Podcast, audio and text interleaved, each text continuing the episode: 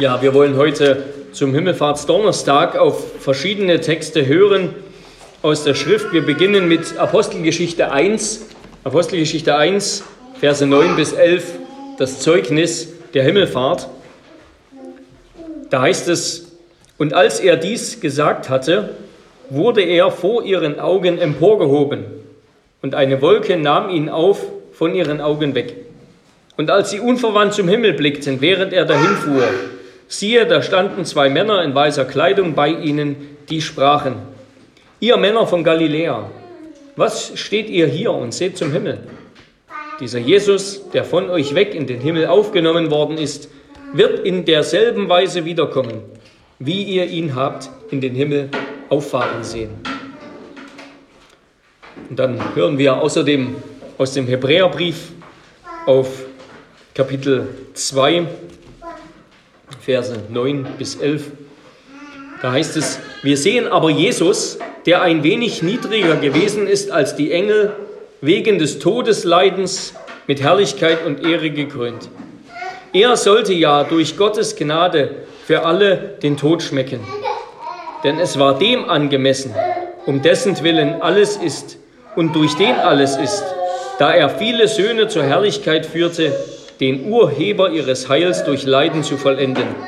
Denn sowohl der, welcher heiligt, als auch die, welche geheiligt werden, sind alle von einem. Aus diesem Grund,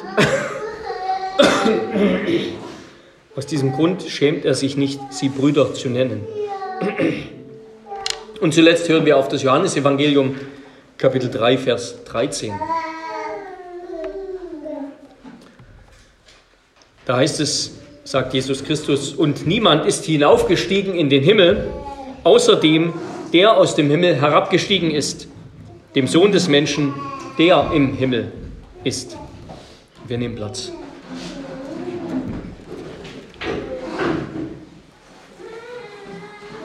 Wir wollen außerdem auf die Frage aus dem Heidelberger Katechismus, Frage 46, hören. Ihr findet das auch im Faltblatt. Frage 46, Sonntag 18. Wie verstehst du, dass es heißt, wie verstehst du, dass er an den Himmel aufgefahren ist? Dass Christus vor den Augen seiner Jünger von der Erde in den Himmel erhoben wurde und um unseretwillen dort ist, bis er wiederkommt, zu richten die Lebenden und die Toten. Ja, liebe Brüder und Schwestern in unserem Herrn Jesus Christus, gehörst du, gehören wir als Serg Hannover zu den Christen, die ihren Glauben vor allem dadurch praktizieren, dass sie sich von der gefallenen, gebrochenen Welt abwenden.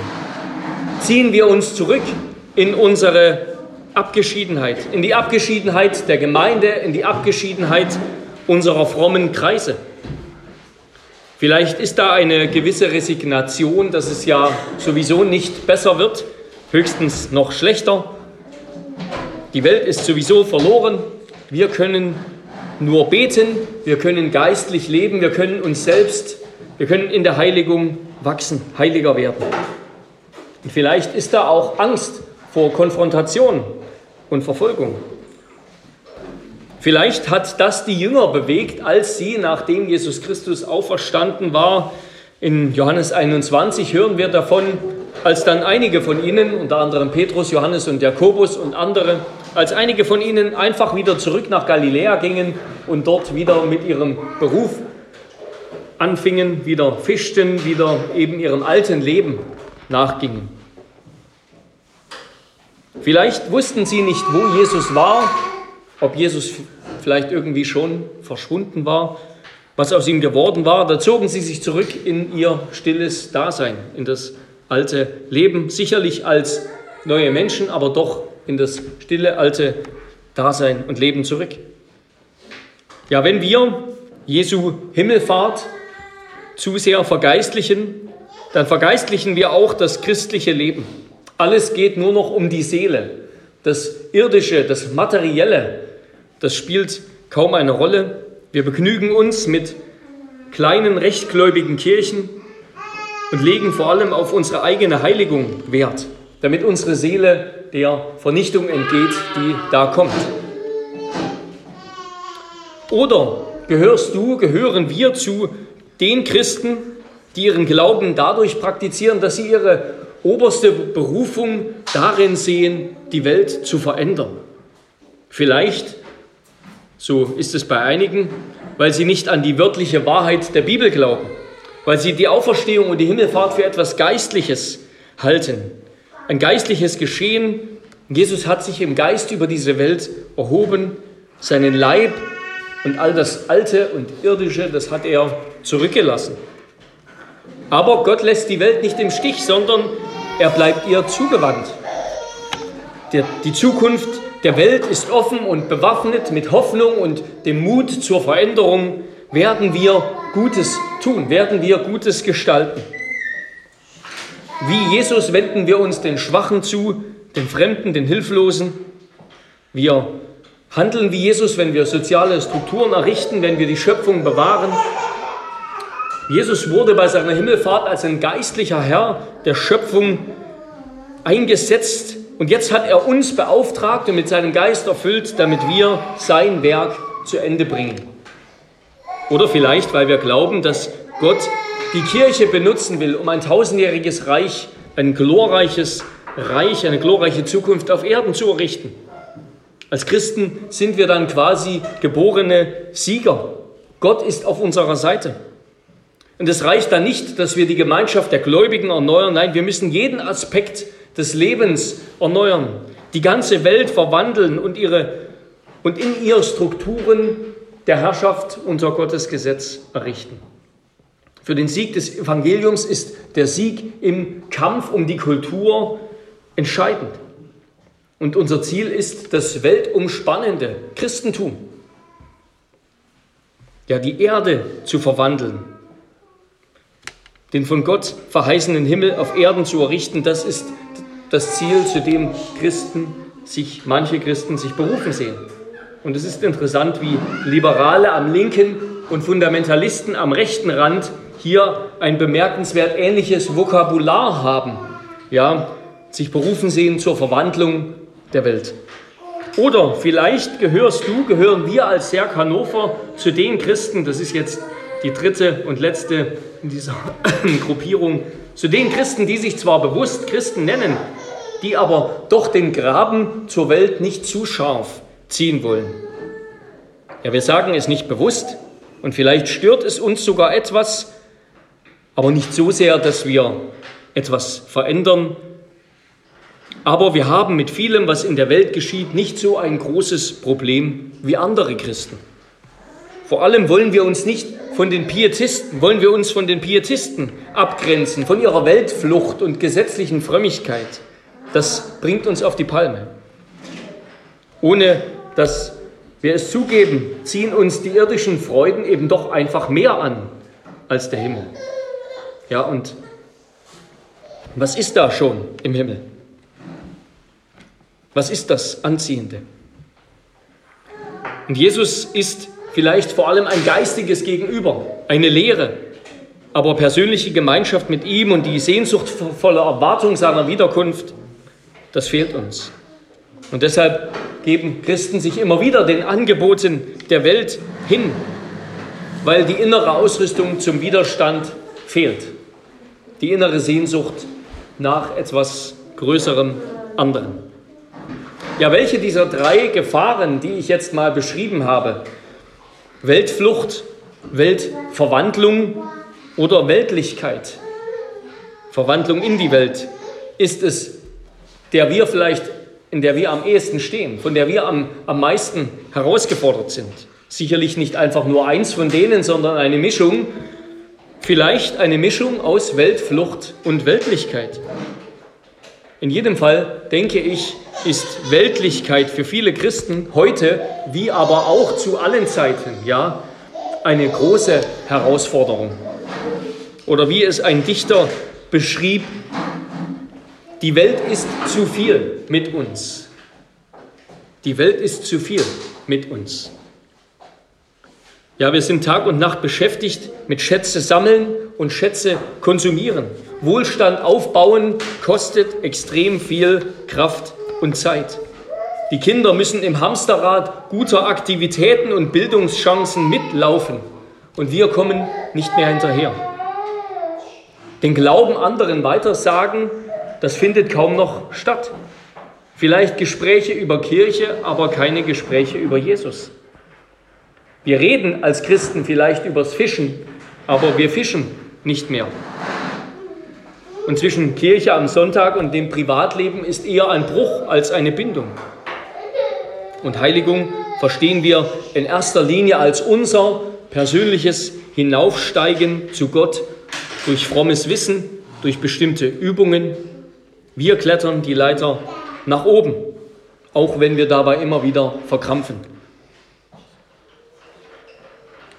Ich weiß nicht, inwiefern ich uns, inwiefern ich euch damit beschrieben habe. Sicherlich hat jeder seine eigene Baustelle und seine eigenen Herausforderungen und Versuchungen. Aber eins ist klar, das, wie wir unser Leben hier im und Heute als Christen führen, das hat auf jeden Fall etwas damit zu tun, wie wir über Jesus denken, wer Jesus für uns ist. Das muss ja so sein. Das, was wir vom apostolischen Glaubensbekenntnis, wo es, ich sage mal, zu 80 Prozent, ja, im Wesentlichen im Kernteil um Jesus geht, das macht etwas mit unserem Leben was wir über Jesus, über seine Menschwerdung und seine Himmelfahrt glauben und denken, das bedeutet etwas für unser Leben als Christen. Und wir wollen uns heute etwas Zeit nehmen, um darüber nachzudenken. Und zwar unter drei Punkten. Erstens, der Sohn ist hinabgestiegen. Zweitens, damit er viele Söhne zur Herrlichkeit führe. Und drittens, so sucht, was droben ist, wo Christus ist. Der Sohn ist hinabgestiegen, damit er viele Söhne zur Herrlichkeit führe. So sucht, was droben ist, wo Christus ist. Erstens also, der Sohn ist hinabgestiegen. Alle Jahre wieder, also hoffentlich nicht nur im Dezember, wenn ich bewusst, also immer wieder, wenn ich bewusster und ausführlicher über die Menschwertung Jesu nachdenke, dann frage ich mich, ob wir in Ewigkeit, ob die Gläubigen in Ewigkeit nicht mehr Staunen und mehr Anbetung, mehr Bewunderung bringen werden über das Wunder, dass Gott Mensch geworden ist, dass der Schöpfer in die Schöpfung gekommen ist, als über alles andere. Ob nicht die Menschwerdung Gottes nicht doch etwas Größeres ist als, sein, als der stellvertretende Opfertod dieses Menschen, des Gottmenschen Jesus Christus am Kreuz von Golgatha. Und ich korrigiere mich dann immer, dass es unnötig und falsch wäre, ein Werk Gottes gegen ein anderes auszuspielen oder damit abzumessen. Aber doch bleibt der Gedanke, der Gedanke, dass die, die Menschwerdung des Sohnes Gottes das größte aller Wunder ist.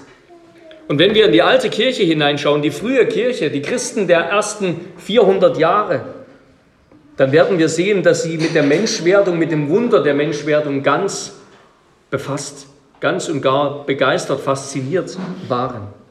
Und ich will einmal ein längeres Zitat lesen aus einem sehr lesenswerten Brief, ein kurzer Brief, heißt Brief an Diognet. Ich lese ein Zitat. Der allmächtige Schöpfer und unsichtbare Gott selbst, er hat wahrhaftig die Wahrheit und sein heiliges und unfassbares Wort vom Himmel her unter den Menschen Wohnungen nehmen lassen und in ihren Herzen eingegründet. Das tat er nicht etwa, wie man erwarten sollte, indem er den Menschen einen Diener schickte, etwa einen Engel oder einen Fürsten oder einen anderen, sondern den Schöpfer und Bildner des Alls selbst, durch den er die Himmel geschaffen, das Meer in seine Grenzen eingeschlossen hat dessen Geheimnisse alle Elemente treu bewahren, von dem die Sonne die Maße ihrer Tagesumläufe vorgezeichnet erhielt, nach dessen Befehl der Mond in der Nacht scheint, dem die Sterne gehorchen, von dem alles geordnet und bestimmt und dem alles unterworfen ist, die Himmel und was im Himmel, die Erde und was auf Erden, das Meer und was im Meer ist, Feuer, Luft, Abgrund, was in den Höhen, was in den Tiefen und was dazwischen ist. Diesen hat er zu ihnen gesandt. Etwa wie ein Mensch denken könnte, zur Gewaltherrschaft, um Furcht und Schrecken zu verbreiten? Keineswegs, sondern in Milde und Sanftmut schickte er ihn, wie ein König einen Königssohn sendet. Als einen Gott sandte er ihn, wie ein Menschen, wie ein Mensch zu Menschen sandte er ihn. Zur Erlösung schickte er ihn, zur Überzeugung, nicht zum Zwang, denn Zwang liegt Gott fern. Er sandte ihn, um zu rufen, nicht um zu verfolgen.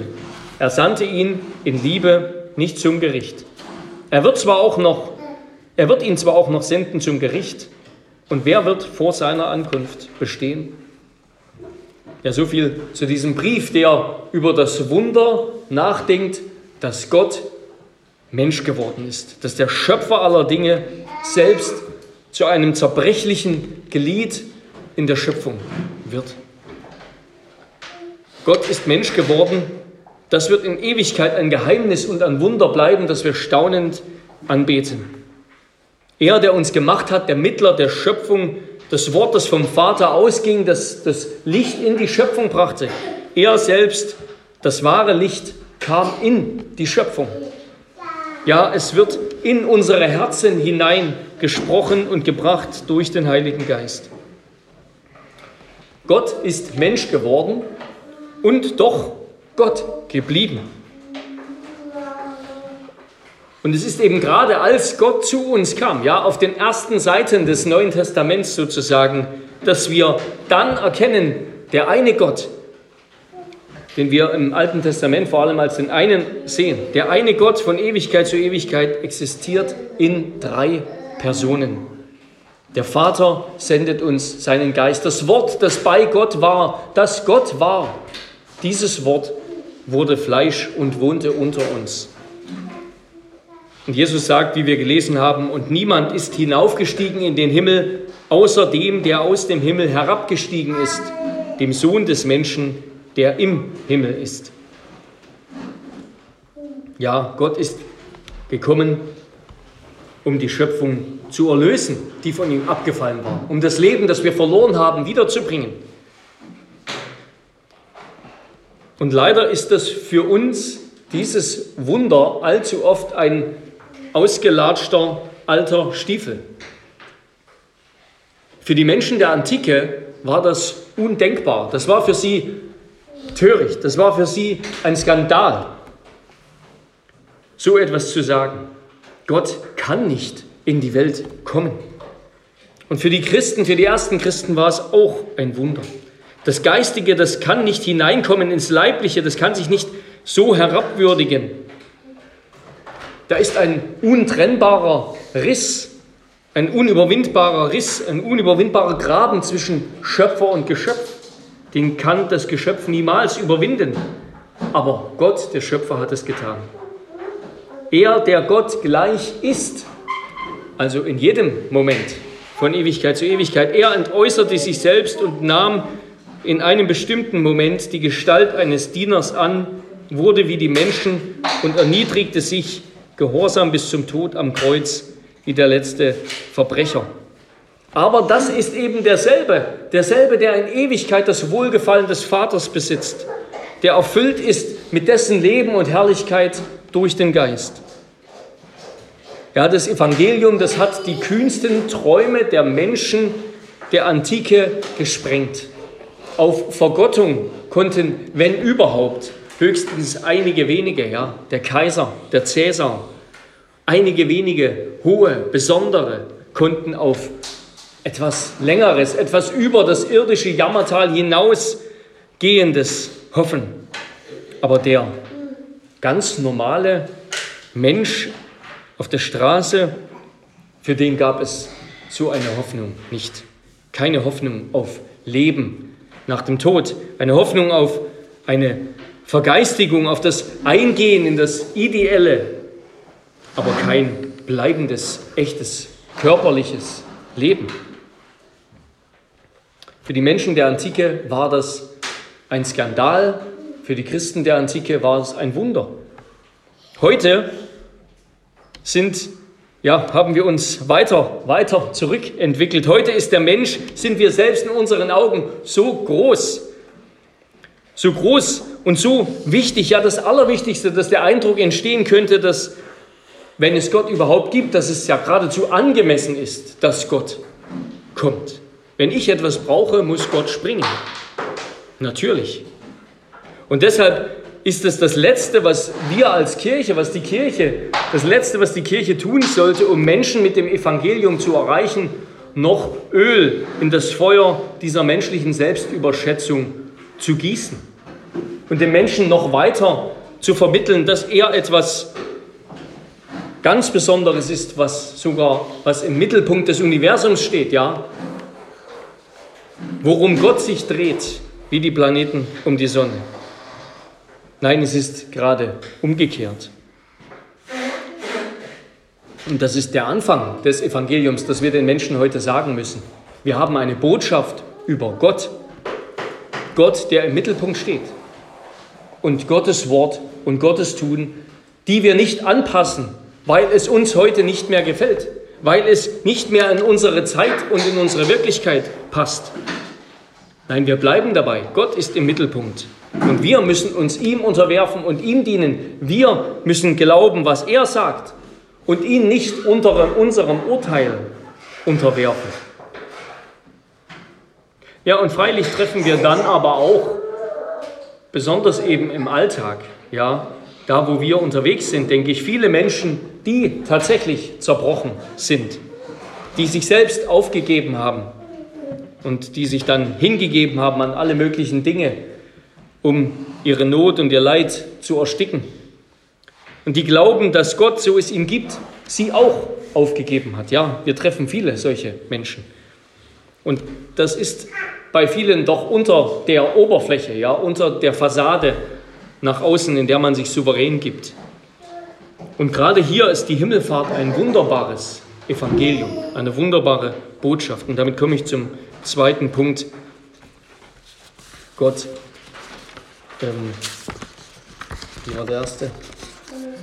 Der Sohn ist hinabgestiegen, damit er viele Söhne zur Herrlichkeit führe. Ja, der einzige Sohn, das ewige Wort Gott, ist herabgestiegen aus dem Himmel. Er, der ewige Gott, der alle Zeit alles erfüllt, auch außerhalb seiner angenommenen menschlichen Natur, extra, ja, das ist das berühmte Extra Calvinistikum. Gott, der menschliche Natur angenommen hat, ist doch zugleich immer der unendliche Gott. Der Sohn ist immer überall und allgegenwärtig und allmächtig. Gott, der also alles erfüllt, der nichts braucht, dem wir nichts bringen können, der nicht auffahren musste, weil er doch alle Zeit beim Vater ist. Der ist zu uns gekommen und er, der Sohn Gottes, er ist auch als Mensch um unseren Willen hinaufgestiegen. Er hat unser sterbliches Fleisch angenommen, er hat sich ganz mit uns identifiziert, er ist unser Bruder geworden, ist eins geworden mit unserem Fleisch und Blut, mit unserem schwachen, versuchlichen Körper und unserer Seele. Er ist ganz eins mit uns geworden. Wir haben im Hebräerbrief gelesen, er, der uns heiligt, ist ganz geworden, wie wir, die geheiligt werden. Und dann hat er in unserem Fleisch der Sünde vollkommen widerstanden. Er hat dem Vater den verdienten Gehorsam erbracht und Gott so geliebt, wie wir das als Menschen, die in seinem Ebenbild geschaffen sind, eigentlich tun sollen. Und anschließend hat er für uns den stellvertretenden Tod erlitten. Auch für euch, liebe Kinder, ist der Herr Jesus Christus am Kreuz gestorben. Er liebt euch, er ist auch euer Retter und König. Und darum vertraut fest auf ihn. Und dann tritt Jesus Christus jetzt als Hohepriester Priester zur Rechten Gottes ein. Ja, er ist es, er bringt sich selbst in Gottes Gegenwart und er bringt unseren Namen dort in Gottes Gegenwart. Er bringt uns bei Gott in Erinnerung, so dass Gott niemals wieder Sünder verdammen darf, die auf Christus vertrauen. Dass es einen Ruheort für Sünder gibt. Dass es eine Rechtfertigung gibt, die zum Leben führt. Der Beweis dafür ist, dass Jesus Christus eben, oder der Grund dafür ist, dass Jesus Christus im Himmel ist, zur Rechten Gottes und für uns eintritt. Uns vertritt vor Gott alle Zeit. Also alles, was Jesus Christus ist, alles, was Jesus Christus besitzt und was er getan hat, all das hat er nicht für sich selbst getan. Ja? Das müssen wir uns immer wieder ins, in Erinnerung rufen, dass das Wort Fleisch geworden ist, Mensch geworden ist, dass er gekommen ist. All das hat er nicht für sich selbst getan, nichts davon. All das hat er für uns getan, damit wir die Fülle seiner Gnade und seines Lebens genießen. Er, der herabgestiegen ist als Gott, ist als Mensch wieder hinaufgestiegen, um viele Söhne und Töchter zur Herrlichkeit zu führen und um sich dadurch selbst zu verherrlichen. Freilich, das ist der Anfang und das Ende aller Dinge. Und das, so sagt es Calvin, das ist der wundersame Tausch. Das ist der wundersame Tausch, den er in seiner unermesslichen Güte mit uns eingegangen ist. Er ist mit uns zum Sohn des Menschen geworden und hat uns mit sich zusammen zu Söhnen Gottes gemacht. Er ist zur Erde hinabgestiegen und hat uns dadurch den Weg zum Himmel hinauf gebahnt. Er hat unser sterbliches Wesen angenommen und uns dadurch seiner Unsterblichkeit teilhaftig gemacht. Er hat sich unsere Schwachheit zu eigen gemacht und uns dadurch mit seiner Kraft gestärkt. Unsere Armut hat er auf sich genommen und damit seinen Reichtum auf uns übertragen. Und die Last unserer Ungerechtigkeit, die uns drückte, hat er auf sich selbst geladen und uns dadurch mit Gerechtigkeit bekleidet. Der wunderbare Tausch zwischen Gott und Mensch ist, dass Jesus Christus Mensch geworden ist und dass er dann wieder als Mensch hinaufgegangen ist zu Gott und uns mit sich genommen hat. Die Himmelfahrt ist der herrliche Abschluss des Werkes Jesu, er, der hinaufgegangen ist, um dann von dort seinen Heiligen Geist zu senden. Ja, und damit die Jünger, damit die Jünger dessen ganz gewiss sind, dass Jesus Christus aufgefahren ist, da hat Jesus direkt, Christus selbst, ja direkt nach seiner Himmelfahrt, als die Jünger noch da standen und noch hinaufgeschaut haben in die Wolken, in den Himmel, da hat er zwei Engel gesandt, die ihnen sagen, dass Jesus Christus genauso wiederkommen wird, wie er aufgefahren ist. Das heißt, er wird als Mensch wiederkommen. Damit sie sich gewiss waren, jetzt, wo sie Jesus nicht mehr sehen, jetzt hat Jesus nicht etwa irgendwie seine leibliche menschliche Hülle auf halber Strecke quasi zurückgelassen und ist jetzt wieder nur ganz der Sohn Gottes, ganz und allein das Wort. Nein, er wird wieder so zurückkehren, er als Mensch. Also die Himmelfahrt, die steht zuerst einmal dafür, dass seine Menschwerdung, seine Inkarnation oder besser sein Menschsein nicht aufhört. Das Menschsein Jesu hört nicht auf bis in Ewigkeit. Er bleibt für immer Mensch. Gott bleibt für immer Mensch. Ja, er ist unseren Tod gestorben und hat uns das Leben erworben. Er besitzt tatsächlich jetzt Leben. Und er besitzt es nicht nur als Gott, er besitzt Leben als Mensch. Jesus Christus ist der, der eine und der Erste, der die alte Schöpfung abgelegt hat, wie ein schmutziges Kleidungsstück und der die neue Schöpfung angezogen hat. Und wenn wir mit ihm vereinigt werden durch den Heiligen Geist, der Glauben in uns wirkt, dann sind auch wir Teil der neuen Schöpfung, schreibt Paulus. Dann werden auch wir Teil der neuen Schöpfung. Dann kann auch von uns gesagt werden, dass wir den alten Menschen abgelegt haben und den neuen angezogen haben. Aber effektiv hat das doch nur einer getan. Nur Jesus Christus hat den alten Menschen ganz und gar abgelegt und ist schon ein neuer Mensch. Nur er ist schon ganz Teil der neuen Schöpfung. Nur er hat den Tod schon ganz hinter sich gelassen, ist vom Tod zum Leben hindurchgedrungen. Und doch sagt er, dass das für alle gilt, die an ihn glauben. Also indem der Heilige Geist uns mit Christus verbindet, indem er Glauben in unseren Herzen wirkt, schenkt er uns, dass wir mit Christus verbunden sind. Und nicht nur mit ihm, seiner Gottheit nach, sondern seiner Menschheit nach. Dass wir sein Leben empfangen, dass sein Leben für immer das unsere ist. Wir werden im Himmel sein, immer auf der Grundlage der Gerechtigkeit Jesu. Das wird für alle Ewigkeit der Grund sein, dass wir im Himmel sind, weil Jesus Christus gerecht ist und für uns eingetreten ist. Der Grund, dass wir ewig leben, das wird in alle Ewigkeit sein, dass wir Anteil haben an dem Leben dessen, der überwunden hat. Ja, so wie Adam, unser Vorläufer, in Sünde, in Fluch und in eine verdammte Welt hinein war und so wie wir jetzt das, die Folgen von Adams Tat tragen und ertragen und im Leben erfahren, so wurde Jesus Christus unser Vorläufer in Gottes Gegenwart und in ein gesegnetes Leben, wo wir in Ewigkeit die Folgen und die Frucht und den Segen dessen ertragen und ernten werden, was Jesus getan hat. Jesus ist erst Jesus geworden, ja. Der ewige Sohn Gottes ist zu einem bestimmten Zeitpunkt in einem bestimmten Ort der Mensch Jesus Christus geworden, aber er bleibt es für immer, für immer um unser Willen. Für immer um unser Willen.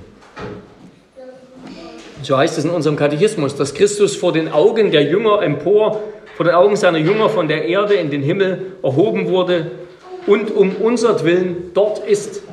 Und so wird es in Ewigkeit bleiben. Wo ist das? Wo ist der Himmel?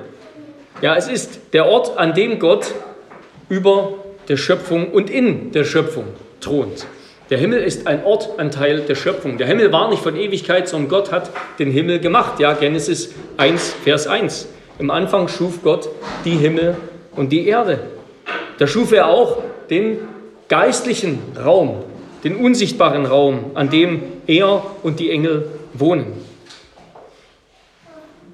Aber eben weil das ein geistlicher Raum ist, ist das kein, kein Ort, den wir irgendwo in einer Ecke des Universums finden, wenn wir nur weit genug sozusagen hindurch fliegen. Nein, der Himmel, wie es ein Theologe gesagt hat, ist die Sphäre, ist die Sphäre der Schöpfung, die Gottes Heiligkeit, seinem heiligen Wesen schon ganz entspricht und die schon ganz durchdrungen ist von seiner Herrlichkeit ist die Sphäre der Schöpfung, die Gottes heiligem Wesen schon ganz entspricht und ganz von seiner Herrlichkeit durchdrungen ist. Es ist der Ort über der Erde. Interessanterweise ist das wahrscheinlich in den meisten Religionen irgendwie so. Ja, der Himmel ist ein Ort über der Erde, außerhalb von uns, nicht innerhalb von uns. Höher als wir denken können, nicht tiefer als wir denken. Eine größere, wahrere, strahlendere Realität, als wir in unserem gefallenen Zustand erfassen können.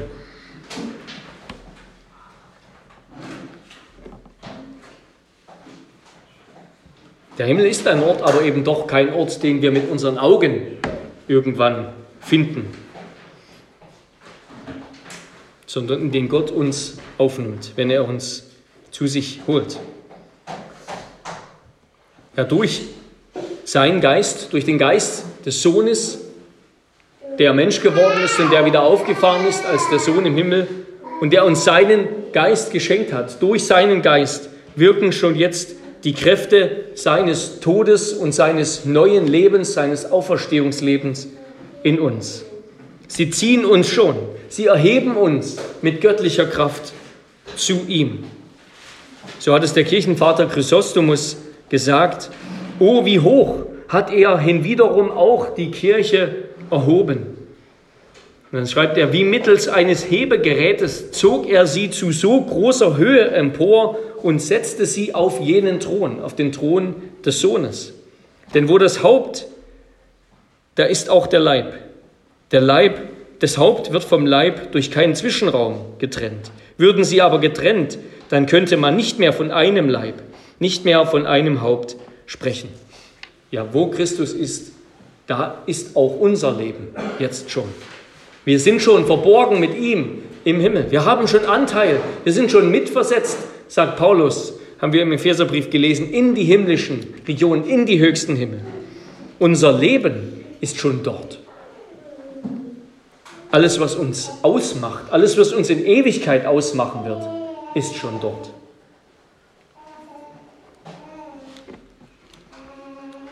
Das Haupt des Leibes ist schon dort. Und eine engere Verbindung kann man nicht machen. Ja, wir können es uns nicht vorstellen, dass, ja, wenn man es durchtrennen würde, dann, dann wäre der Leib tot. Aber wir sind schon verbunden. Ja, wir sind mit ihm eins. Oder wie es der, unser Katechismus sagt in Frage 49, durch ihn, unser Fleisch im Himmel, haben wir die Sicherheit, dass er als das Haupt uns, seine Glieder, auch zu sich nehmen wird. Und damit komme ich zum dritten Punkt. Sucht, so sucht, was droben ist, wo Christus ist. Und zu einigen Schlussfolgerungen.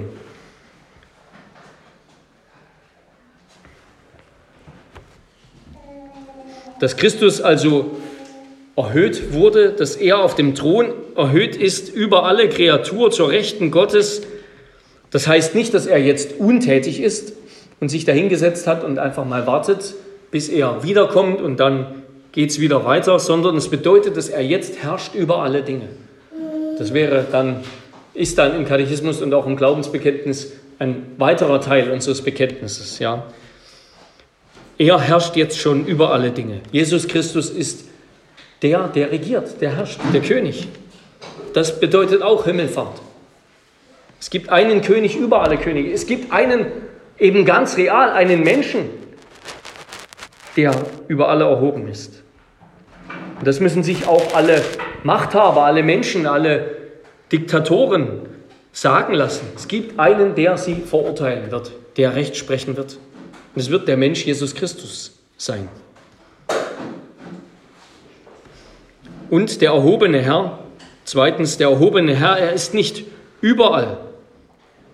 Er ist nicht überall, zumindest nicht seiner menschlichen Natur, so wie er damals über diese Erde ging und wie man mit ihm geredet hat, so ist er heute mit seinem verherrlichten Leib im Himmel. Er ist nicht überall, aber doch ist er überall sozusagen zugänglich. Wir können immer durch Glauben zu ihm kommen. Wir können ihn immer anrufen. Er wird uns immer hören. Wir müssen nicht erst ihn irgendwo suchen, in Israel oder so. Nein, er ist immer zugänglich. Er hat sich ja durch seinen Heiligen Geist, das ist das Dritte, er hat sich ja durch seinen Heiligen Geist mit uns verbunden. Er hat uns nicht nur seine Gerechtigkeit zugerechnet, sondern er schenkt uns die, die Fülle seines Lebens. Unaufhörlich. Er schenkt uns die Fülle seines Lebens. Und dass Christus immer noch Mensch ist, und damit komme ich mal zurück zu diesen drei Gefahren vom Anfang. Dass Christus immer noch Mensch ist, heißt, dass er die Welt und die Menschen nicht aufgegeben hat. Dass also Weltflucht und sich einfach zurückziehen in so eine fromme Enklave und die Menschen Menschen sein lassen, dass das keine Lösung ist, dass das nicht das ist, was Jesus vorhat. Dann hätte er die menschliche Natur zurückgelassen. Wir sollen nicht aus dieser Welt heraus fliehen, sondern bevor Jesus gegangen ist, hat er seine Jünger in die Welt gesandt, zu den Menschen geschickt und dann ist er gegangen und hat ihnen seinen Geist geschickt. Also Weltflucht ist keine christliche Option. Sich irgendwie verstecken und vergraben in der Kirche, bis Jesus wiederkommt. Aber zugleich ist unsere Hoffnung eben auch ganz auf seine Wiederkunft ausgerichtet. Ja, nicht wir errichten Gottes Reich auf Erden, nicht wir holen den Himmel auf die Erde, sondern er selbst tut es bei seiner Wiederkunft am Tag des Herrn. So schreibt es Petrus im zweiten Brief, zweiten Petrusbrief ab Vers 13. Wir erwarten aber, wir erwarten nach seiner Verheißung neue Himmel und eine neue Erde, in denen Gerechtigkeit wohnt. Darum, Geliebte, weil ihr dies erwartet, so seid eifrig darum bemüht, dass ihr als, als unbefleckt und tadellos vor ihm erfunden werdet in Frieden. Ja, wir müssen diese Welt jetzt nicht verwandeln. Wir errichten hier nicht ein zweites Eden. Aber wir sollen jetzt so leben, dass wenn Christus wiederkommt, dass er uns dann als Gläubige vorfindet, als seine Diener, die das, was er uns gegeben hat, die die Gaben, die er uns gegeben hat, treu verwalten. Ja, und als die Jünger dastanden und dem aufgefahrenen Jesus nachgeschaut haben, da kamen die Engel und haben sie gefragt, was macht ihr da, was steht ihr da? Ja, einfach dazustehen und in den Himmel zu schauen, sozusagen, das ist nicht das, was sie jetzt tun sollten. Zu warten heißt nicht, dass wir jetzt als Kirche untätig sind, sondern zu warten heißt, dass wir sein Wort verkündigen. Ja, er hat seine Jünger ausgesandt und hat gesagt, ich bin bei euch, ich, der alle Macht hat im Himmel und auf Erden, bin bei euch alle Tage. Darum geht jetzt hin und verkündigt meinen Namen und lehrt alle und sagt es weiter, dass ich regiere, dass ich herrsche, dass es schon einen König gibt und alle anderen, die das nicht anerkennen wollen, das sind ja ein paar verstreute Rebellen sozusagen, aber der König herrscht schon und es gibt schon ein Heil. Und zuletzt kann unser Schatz eben nur, wie Jesus sagt, können wir nur einen Schatz haben, kann unser Schatz entweder im Himmel oder auf Erden sein.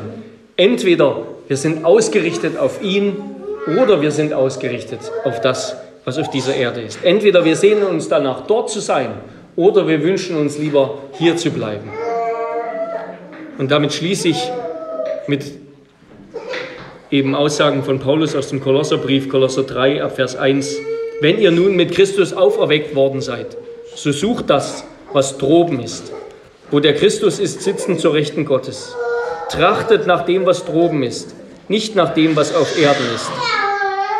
Denn ihr seid gestorben und euer Leben ist verborgen mit dem Christus in Gott, also mit dem Christus zur Rechten Gottes, ja, dem Auferfahrenen, Aufgefahrenen.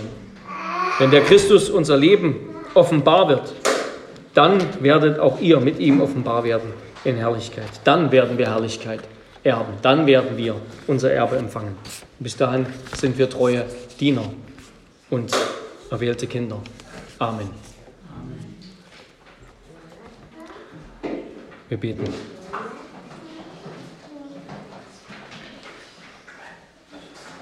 Herr unser Gott, ja, wir danken dir, dass du uns versicherst.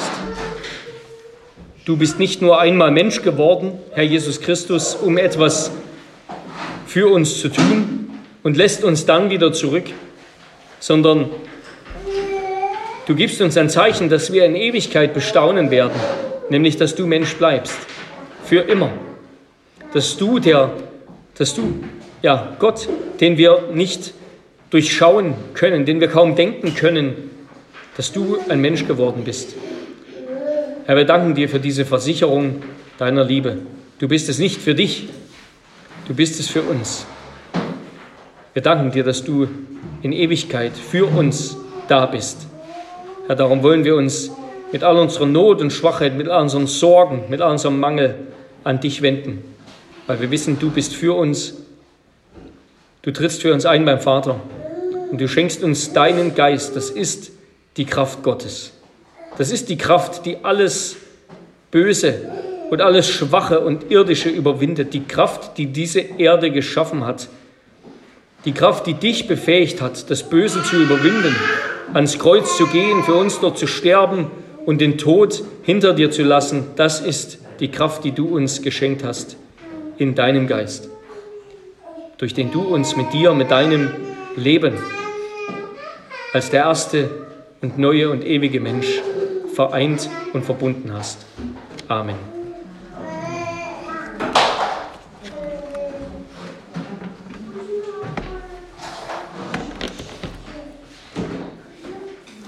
Ja, wir antworten auf die Predigt mit Psalm 24, Psalm 24, Strophen 1 bis 5.